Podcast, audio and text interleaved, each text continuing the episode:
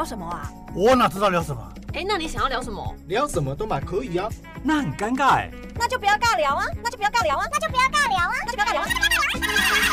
你现在收听的是佩鱼不尬聊。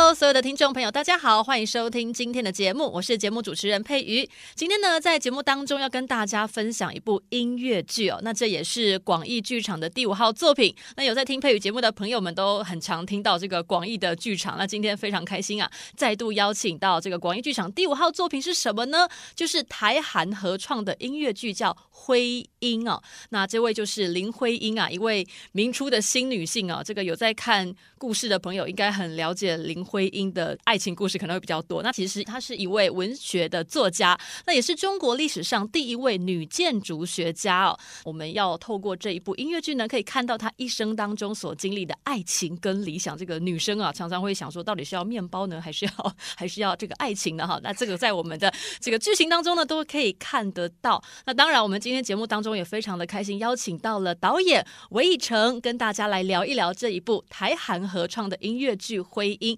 欢迎导演，你好。佩云你好，呃，嘉义的观众朋友、听众朋友们，大家好，我是婚姻的导演魏以诚。谢谢，感谢我们的。大家好，感谢韦导。我等一下叫你以诚会比较亲切，好不好？我们就直接没有问题，以名称相称的这样子。那我们今天要来聊一聊这一部音乐剧，其实蛮好玩的。因为一讲到这个民国的才女林徽因的故事啊，其实我脑袋第一个想到的就是那个电视剧，虽然已经距离我有点远了，《人间四月天》。四月天。对，没错，就是在讲爱情啊，已经变成一串蜘蛛网了，就全部都 结在一起这样子。那其实呢，我们这一一部。音乐剧，它是把主轴放在我们的女主角徽因身上。那想请以诚来跟大家分享，就是其实我们这部音乐剧啊，它是以新时代女性的概念来做出发，但是我们要怎么样切入它的主角这个故事的这个身份当中呢？呃，我想如果呃熟悉或者说曾经看过那个电视剧的听众朋友们，都大概能够知道说，哦、当时在民国初年有很多很多的文人，有很多的知识分子，我想。不要讲那个年代，我我虽然现在二十一世纪在台湾，我们在其实台湾在华人世界里面已经算是不管是性别上面的，或者是呃身份认同上面的，呃权利上面已已经非常非常开放。可是呢，大家可以思考一下说，我们还是会不小心或不由自主的用一些比较刻板的去思考男女性别这件事情。例如，比如说啊。这个是人呃朋友生了一个男生 baby，那我们就会很很自然的就想说挑一些所谓蓝色，所谓我们看起来像男生的颜色，哦，女生就一定要穿粉红色，像这样子的。那么我我们现在都会有这些呃思考，那我们更不用去想说当时是以男性为主权，所谓父权更强烈的时候。一个女性的文人，她要做很多她想要做的事情。我呃，类似的故事，我想我们大家都都可以听得到，比比皆是。就是说，哦，女生可以做什么？女生必须只能做什么？呃，这个是以当时这个年代来下了一个定论，叫新时代女性的故事。而我们现在二十一世纪，我们现在的女生。有很多很多可以多事情可以做，而且做做的甚至比男性更好，但是还是会有说，哎，好啦，他做的不错，但是如果他可以怎样怎样，那就更好了。会有一些更多的刻板式的要求。我想我们会是用这样子的方式，我们并不是说哦，要告诉他，告诉各位说有一个人他做了多么了不起的事情，而是其实现在我们也都在面临很多不同的困境。大概是这样子的概念，也就是我们选择了林徽因女士，呃，因为她真的在那个年代，她做了很多很多不同凡响的事情。我想提一个，就是说，现在大家都会说林徽因女士是就是所谓的那个年代中国最最有成就的女建筑家。那么她当然的确，她有很多很多我觉得非常了不起的贡献，就是包括她在那一段时间，尤其是经历过了中日战争的十年代。她不断的去所谓的中国各地那些古迹做考察，然后记录下来，所以我们现在大部分保留下来，能够知道那些建筑的知识或者是这些文献，都是他跟他的先生梁思成先生一起做完成的。那他对于建筑非常有有兴趣、有喜好。在当时他们去美国留学，就是宾州大学，他要去念建筑系。可是大家想哦，哦，美国好像很开放，是不是？嗯？No，那个时候的宾州大学他们是不招收女性学生的。宾州大学的建筑系，于是他只好先去宾州大学的其他的科系，他念了别的科系，然后他去旁听设那个设计学院的建筑系，而在上个月，在上个月，宾州大学他们终于。在他们他们举行的毕业典礼上面，他们为林徽因颁发了迟到了将近一百年的建筑学位学士。哇，实在是！他们觉得说，嗯，他们觉得说，哇，林徽因女士这个这么有贡献的人，而当时因为制度的关系，或者是呃所谓的一样，就是社会观感的关系，他们觉得真的不应该在上个月，二零二三年的十月。才把他的应该要有的学学士学位追赠。那么我我想说，时代在改变，我想嗯，大家也会经历这个不同的思考。所谓的传统，并不是不能改变的，嗯，要与时俱进，才会有更新的传统。跟大家分享一下。嗯，哇，我听到自己也蛮感动的。哦，天啊，已经时隔很久哎。上个月才发生的事情，一百年哦，真的。对呀、啊，是是。所以其实那个时候林徽因啊，她应该说我们这整个故事呢，因为是以婚姻的故事为主轴，以她的理想为主轴，旁边的爱情是因为有这个人生，所以才加入进来的这个情感的波动。所以我们在看婚姻的时候，我们是用她对于她自己的理想的那一个主轴为出发点。就是那个建筑本身，就是他很爱这样子的一个东西，他喜欢看建筑，他想要去剖析那些建筑的一些意义，怎么样去盖的，或者是它的背景的一些故事。那其实这个部分，我觉得也很像，嗯，嗯，很像婚姻在考察他自己本身在这个时代当中，他可以带来什么东西。我我想跟呃，不管是佩宇，或者是跟听众朋友们来分享，就是说，大家可能看到哦，有一呃这个。徽因这个音乐剧是不是就是要在讲人间四月天？他跟徐志摩，我们在网络上，你一打林徽因或梁思成，然后或者你把这几个，你你永远会看到林徽因跟徐志摩的关系。林徽因好像跟他们另外一个好朋友金岳霖，哦，也有好像也有爱情纠葛 等等，好像都圈在这些人当中。人间四，嗯，对，我们这个戏并不是人间四月天的。舞台音乐剧版，我们也不是要讲一个传记的故事，我们更不是要把这一些所谓风花雪月的八卦，把它搬到舞台上来。因为我们的编剧韩亚丽老师他是韩国编剧，嗯，那么呃，大家都会很好奇说啊，一个韩国编剧他怎么样去写一个华人女性呃知识分子？那我们上个礼拜在魏武营呢，因为啊，韩亚琳老师他有啊从韩国来看我们在魏武营的演出，然后他就是呃也有观众问朋友们，就是我们有做一个进行一个座谈会，然后观众问题说，诶，他他用什么样的角度切入，或怎么样去描述这个林徽因女士？呃，那其实阿任老师说的，我觉得很很棒的是，我们并不是在写一个传记人物的故事。而是取这个人物的精神，把它放在我们这个徽因音乐剧里面。我们没有任何的杜撰，但是我们是看到说，比如说像一开始我们在讲，呃，林徽女士在那个年代，她怎么样去进行一些事情，而且当然她在做一些做她想要做的事的时候，就会旁边的人不管是眼红也好，或者是嗯、比较八卦式的说，你看她做这些事情。哦，他这个呃办的文化沙龙里面这么多男人进进出出，就只有他一个女主人。你看他已经在里面做一些什么，嗯，不可告人的勾当。为什么他好像是他就好像他很享受所有男性簇拥着他这样子的等等等等这些 gossip。呃，可是事实上是这个很清楚他在他想要做的事情，他走在他的道路上，而他的环境可能并不允许他，那么那么容易的去做自己，嗯，对。那所谓的做自己是，是他知道这些是对的，他做这些事是必须有贡献的。他的思考是一个很高度的。例如说，我们可以有，比如说像呃很多年代，或者像欧洲有很多所谓的沙龙。沙龙是什么？就是说大家在这些知识分子用一些呃用比较非官方的场合，我们互相交流，彼此能够更增进自己的见呃增长见闻。于是。在这个文化的推进，我们就可以有更开阔的视野，更往前迈向很多步。那所以，我们常常可能会听到一些名人或者是一些过去的一些艺术家等等，也许都会听到说啊，他真的是生错年代，因为他的思考是走在他那个年代的人的前面，可能二十年。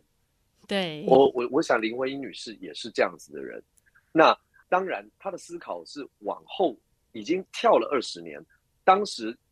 到底有多少人能够跟得上他的脚步？或者说，我们用现在的讲讲法是车尾灯都看不到的。嗯，那于是都会觉得这个人他做的事情，一切都是很不循规蹈矩的，很，很大家可能会觉得他很特立独行。就为什么你要跟我们一般女性不一样呢？但其实他没有不一样，他只是把自己活的想要像成自己那个的样子而已。是是，没错。我们是用这样子的精神，把它书写成我们这个音乐剧的剧本。那当然还是会以他的呃这位人物的故事，这些他身边的人物的角色来做时间线的推进。嗯，那其实我觉得，那我们往下一步走，就是因为这一这一个剧情它是音乐剧。所以它其实有很多剧情，它是靠音乐去推进的。我们把这个角色的心情放入到歌曲当中，唱出来，跟我们的观众产生共鸣。我觉得这个在我们的剧情编排上面，以前应该有很多新的想要跟大家分享，因为有二十二首原创的音乐，我觉得这个好丰富哦。呃，是呃，这是我们的呃音乐总监，也是我们的这次的所有的音乐的作曲呃张新慈，呃新慈他也是台湾。他自己也有个团叫 C Musical 制作，呃，他也引引进了很多，他自己也创作了很多非常棒的音乐剧，像呃前一阵子还有在演的小王子，他也是跟韩国的、哦、韩国的团团体合作，嗯、是。呃他自己也做了，比如说也曾经到韩国的大邱音乐剧节演出的台湾原创的叫《控肉遇见》等等等等，那他的音乐非常，其实他的。呃，新慈的音乐非常的细腻温柔，但是又非常有力量。呃，嗯，我想在这个主轴里面，在徽音音乐剧的林徽因呢，他一直不断的会重复，呃，唱着一句歌词，叫做“如果我能拥有随心所欲的自由，那么我会做些什么？”这个也是我身为导演的，我想要分享给所有的观众朋友们的，就是说，我们大家都在想，哇，如果我可以做什么的话，那我到底我可以做什么呢？如果今天真的可以让你，比如说我们大家在讲财富自由，好，呃，时间自由，可是大家有没有想到，我到底能够做什么？当我拥有了这些的时候，那林徽因在呃我们这个剧中的徽因。她不断的在反问自己，其实并不是她不知道要做什么，是她希望能够有更多的时间空间，让她可以做她想要做的事。我我觉得这是相反的思考。OK，呃，所以在这个比如说一开始他年轻的时候，他想说他唱了这句话，跟他后来当上了母亲，当上了太太，他在唱这句话，以及他到最后。他经历过战争之后，他重新在呃反思，然后得到了另外一个升华。他在唱这句话，那个状态是完全不同的。嗯，然后在音乐的叙事上面呢，比如说呃，像佩宇有有先询问的说，哎，那个在是不是有一些这些比较压抑的部分，反而这些比较压抑的情感部分呢，嗯、我们都放在梁思成身上。给老公处理，对，那这个压抑的部分是什么呢？并不是说哦，他可能好，因为梁思成先生在在史实上，如果各位去去呃去找这些资料的话，他的确是一个比较一板一眼的的男性，就是他是一个，我们不要讲他是个工具人，他是一个默默的在支持着呃林徽因女士在做的事情，他非常理性。那林徽因女士非常的感性，例如说我们现在历史的文件呢，这些画出来的图都是梁思成先生画的，大家可以看到说那些建筑图非常的细微，可是很有趣的是，他们常常也会有一些呃新的建筑思考发想的，或是画草图的，都是林徽因，然后再由梁思成先生去执行，或是把它画成更细微正式的建筑图。那么大家可以就是可以想象一下说，哦，一个很有创造力。很天马行空，那么身为他先生，啊，如果用他先生的立场来讲，我我想多多少少一定会觉得说，哇，他有会有一点点不知道怎么样去抓住他，他很爱着他的太太，是他很爱着这个女人，我又想要支持他，可是，在情感上面，他一定还是会，毕竟他是个人，他并不是一个神，有没有？嗯，就算对他不是一个完全无感的人。那么他要，他其实会自己觉得说，我到底应该要用什么样子的立场去支持着我身边的这个爱的女人？嗯，所以我刚刚才会说，哦，他大部分比较压抑的，呃，会放在梁思成身上。他的老婆太浪漫了。对，然后呢，当然在这个音乐里面最浪漫的部分，我们还是会放在徐志摩。嗯，徐志摩呢，呃，他是一个非常有才华的人。呃，我们在工作的过程当中，我在跟演员说，我只能说，我我跟演员这样讲，我说我只能说，徐志摩真的太浪漫了，浪漫到他真的不会管他身边的人到底怎么样，因为他是真的。如果说要讲随心所欲，那么在这几个人物主演里面，徐志摩是真是真真 切切的随随心所欲。可是他，你比如说你说这些情感。呃，到底是不是只是在追求爱情呢？呃，我在跟演员工作的、跟工作角色的过程当中，我跟他们说，我觉得他其实在追寻的是他创作的那个缪斯，oh. 那个源头。嗯，oh. 对。而当他遇见了林徽因的的时候，他看到的是提供给自己一个创作的泉源，他的缪斯实体化了，是。那么有时候我我觉得说啊，你你真的觉得，我就好像我们也会崇拜，比如说崇拜一个，呃，如果说用女生来说，呃，可能在高中或者是求学时间，哦、呃，有一个帅帅的年轻的男老师，你觉得他很有才华，然后好像你那个时候就会觉得说，诶，他是不是也是一种爱情呢？你的喜欢他的才华跟他的喜欢他，好像有时候会不小心混在一起。嗯，那么。我们在一跟一个人相处，我们跟一个人觉得说啊，跟这个人相处好舒服，一不小心也会觉得说，我到底是不是喜欢这个人？呃，所以在这个剧情里面，我分别跟饰演徽因的品茗，跟饰演徐志摩的郑钧，我我跟他们说，他们其实是互相的缪斯，创作上的，或者是在这个文学上的，是这样子的依托。嗯，那么爱情。这件事情我们会把它放在很下面，这样子，因为两个都是很有文采的人，呃、所以其实在这个故事的展现上呢，我们就会先把那个，因为如果又把它扣回到爱情的话，就又会演回人人间四月天了。所以，所以其实我们在处理这个故事里面的角色的感情线当中，就是把他的理想啊，应该说。就是徽因，因为他本来就是一个很有才华的人，那徐志摩也是，是所以两个很有才华的人碰撞在一起，是互相赞叹彼此才华的同时，那也是因为彼此的灵感从对方的身上跑出来。是，那比较务实的老公就会比较辛苦。呃、对对对对对，然后又有一个真的也很喜欢林徽因的好朋友，然后默默的，就是把他的情感隐藏起来的。隐藏在他心底最深的那个心盒 盒子里面。嗯，呃呃，就像刚刚佩宇，我我觉得你也讲很好，就是说他们这些文采，他们这些能力，他们这些才华，我们是让想要让观众看到这一些，那至于他们个人的部分，也就只是他们相处当中的其中一个经历而已。嗯，我们并不是要说出林徽因又爱上谁以后，她又对老公看起来不忠，然后又好像跟他们家的邻居金岳霖又 又好像 这个就歪楼了。对，这就是歪了。对，我们并不是要说这一件事情。嗯而且说实在的，我们去，我们也没有办法知道他们到底发生了什么，我们无法做一个时空机去说林徽女士，请可不可以告诉我，你对徐志摩到底心情是什么？你对金岳霖什么？你是不是真的很爱梁思成呢？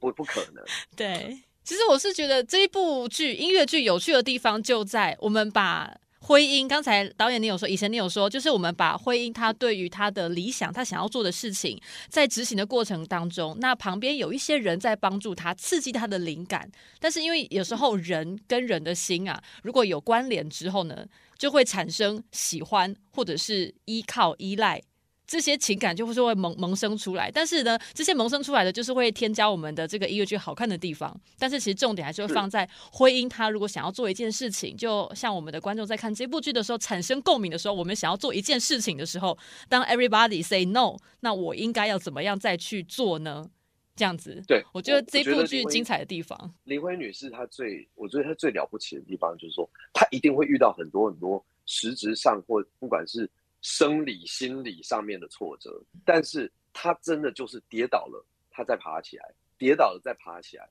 甚至在我们这个剧中，我们我们的阿任老师他在编剧里面，他在歌词里面还是写的，我觉得很棒的是，他在经历过中日战争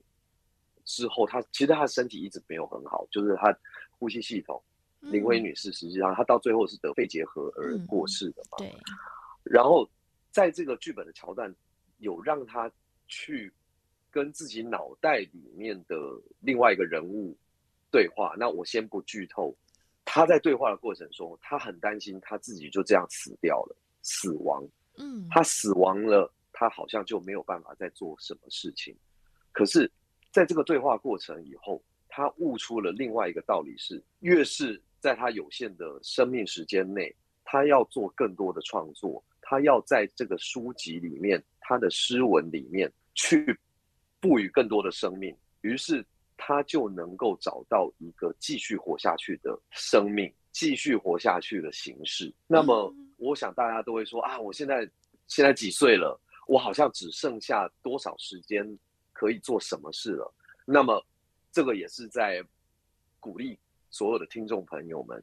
如果你真的。想做什么，而你很确定这是你真的想做的，那么不要再犹豫，或者是你可以说来得及吗？永远不会来不及。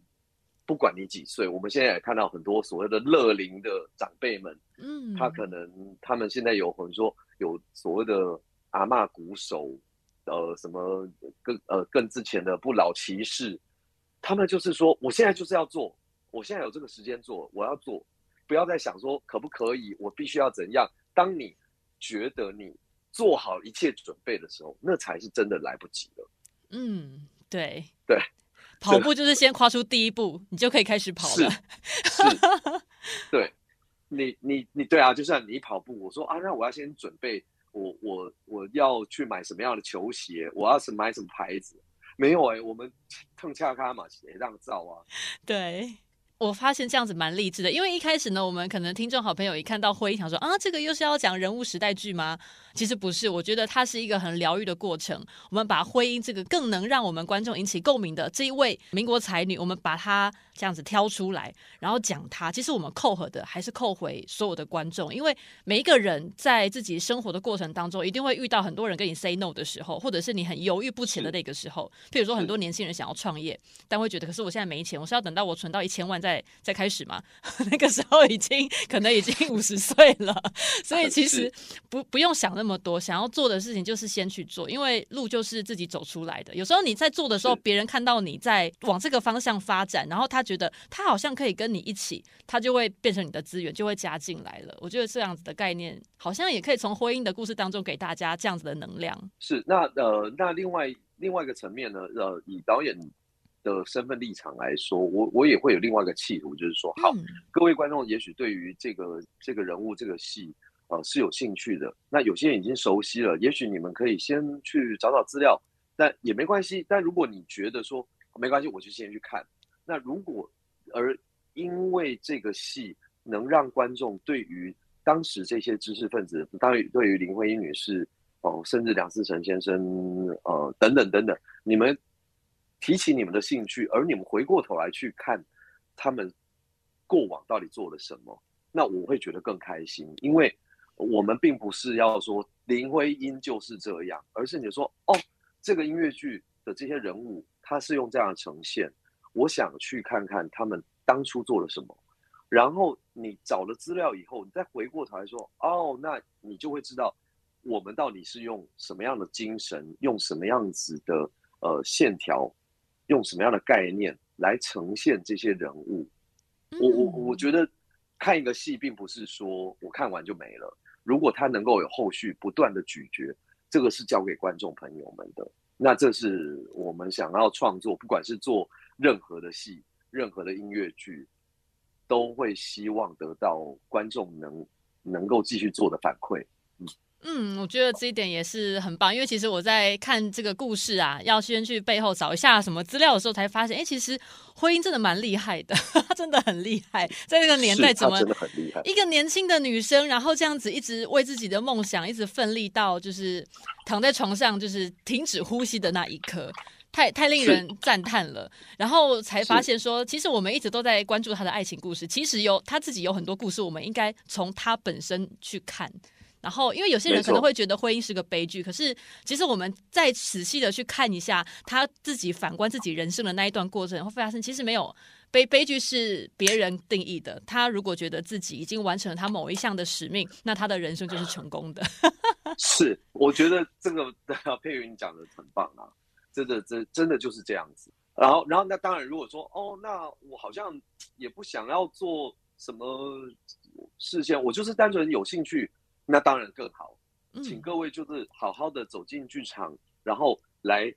看这一群精彩的演员们，然后听新词做的音乐，然后呃是韩国的编曲家来做的编曲，他绝对不会让你失望。你单纯就是想要做一个来听故事，然后视听享受，那绝对是没有问题的。嗯，你们一定会带着满满的感动走出剧场。对，真的，大家如果。根本没有听过“婚姻”两个字也没有关系，你就单纯来听音乐，来看我们这个舞台剧音乐设计，然后跟我们的舞台设计是我们的这个台韩合创的音乐剧，光是这个就是一个很大的亮点了。是，是没有错，没有错。哇，我们今天。聊得很快，很很快速的，而且时间好像有点不够。那我们以前我们的时间已经快要到 ending 了，我们在最后呼吁大家，我们的表演时间在我们的嘉义场是嘉义县表演艺术中心的演艺厅。那时间呢就在十二月的二十三号礼拜六下午两点半。那这个票价因为在节目上面不方便讲，我们大家呢就直接搜寻我们的这个节目资讯栏，就可以跟大家来分享。要请大家赶快订票。以前最后一点点时间，再让你跟大家来做一些小叮咛。呃，小叮咛哦，嗯，呃，请大家记得要穿的保暖，因为那时候应该天气蛮冷的，要在嘉义民雄，没有啦，真，我想真的就是请各位观众朋友们来看戏之前呢，先不要做任何的预设，我我想有预设，它反而会限制大家做，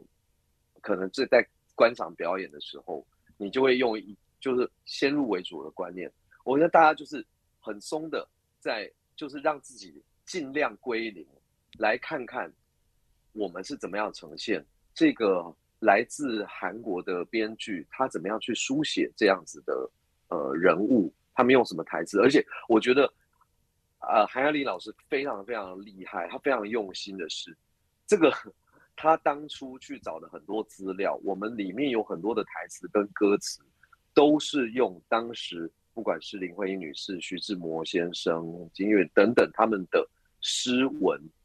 放在我们的歌词里面。那所以他先找了中文，再翻成韩文，然后我们再从他的韩文再翻回来。那当然，原来的诗文我们是会尽量百分之百的保留，可是会因为比如说呃中文的咬字。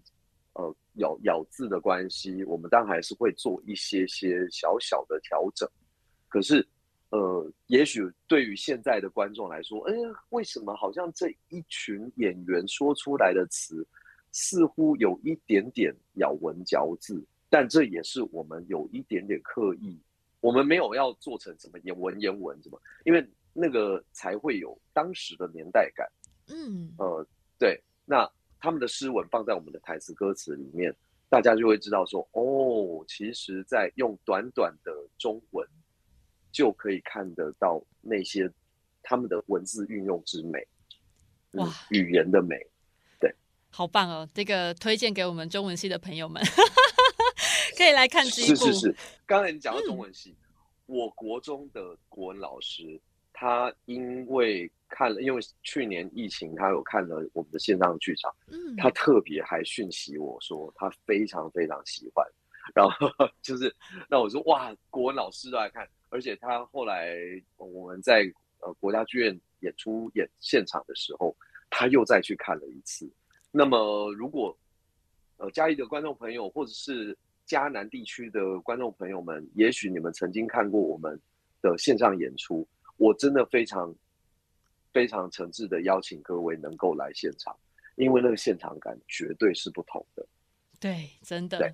我们今天呢，在这个节目当中，真的非常开心啊，跟导演韦以诚分享了台韩合唱音乐剧《会音》这一部。那我们希望大家呢，真的赶快下面资讯栏直接点连结哦。十二月二十三号礼拜六下午两点半，我们一起录一个。可以跟你产生共鸣的这个新时代女性的这个故事当中，她会给你温暖。而且嘉义只有这么一场，而且这么一场，也就是我们所有这三年来巡演的最终站。是我们未来会不会再演，我们真的不知道。所以，请各位观众把握机会，只有这一场。真的，最后一场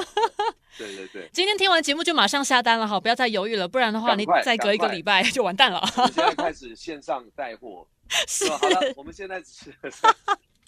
太可爱了哦。我们今天呢节目再次感谢我们导演韦以诚，那希望所有的听众好朋友赶快哈购买票哈，下面链接已经给大家了，那我们一起跟节目说拜拜，谢谢，拜拜，谢谢，我们剧场见。